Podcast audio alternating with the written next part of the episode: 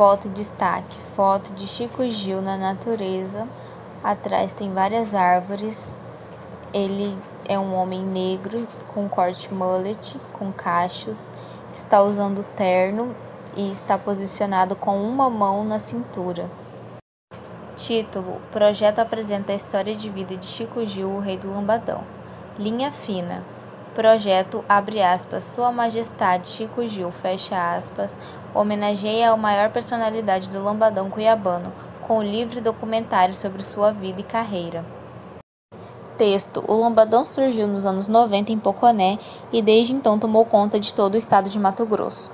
Um dos maiores cantores do ritmo foi Chico Gil, que nasceu em Poconé em 1957.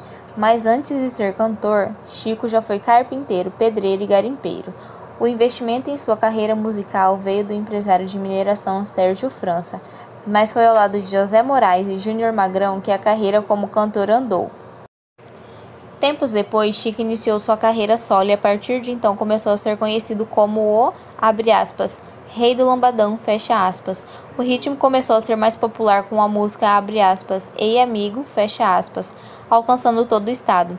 No ano 2000, com a agenda de shows lotado, após uma apresentação em Rosário Oeste, Chico infelizmente se envolveu em um acidente de carro na BR-163 e faleceu estava junto a dançarina Vivian Fernandes e os músicos Newton Gonçalves de Paula e Valdeir Alves dos Santos. Apesar da breve carreira, Chico proporcionou muitos momentos especiais na história do lambadão cuiabano que conhecemos hoje. No ano passado, 2021, a Lei Aldir Blanc nomeou 75 mestres da cultura de Mato Grosso e o Rei do Lambadão foi um dos homenageados.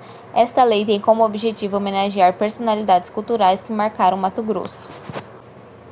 O primo de Chico, Júnior Magrão, comenta que é importante manter viva a memória do rei do Lambadão, pois ele foi uma personalidade da música regional.